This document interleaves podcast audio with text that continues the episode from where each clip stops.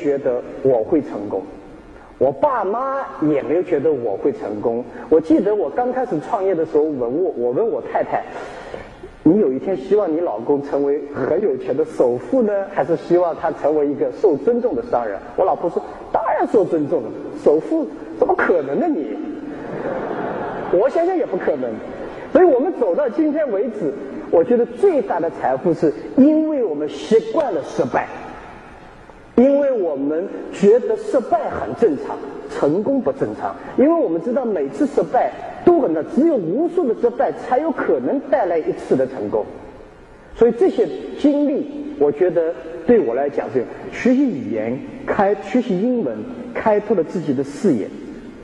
当老师，我懂得如做当老师也好，学生我也懂得跟人合作，去理解别人。当然。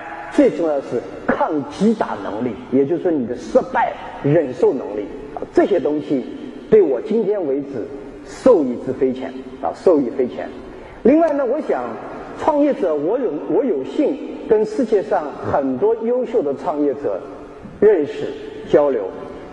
这个揭示，不管是今天大家讲的比尔盖茨也好，或者 Jack 的呃这个 Jack Welch G 一的也好，包括你们今天讲的啊大家比较崇尚的巴菲特，各种各样的人，我荣幸跟他们都有过。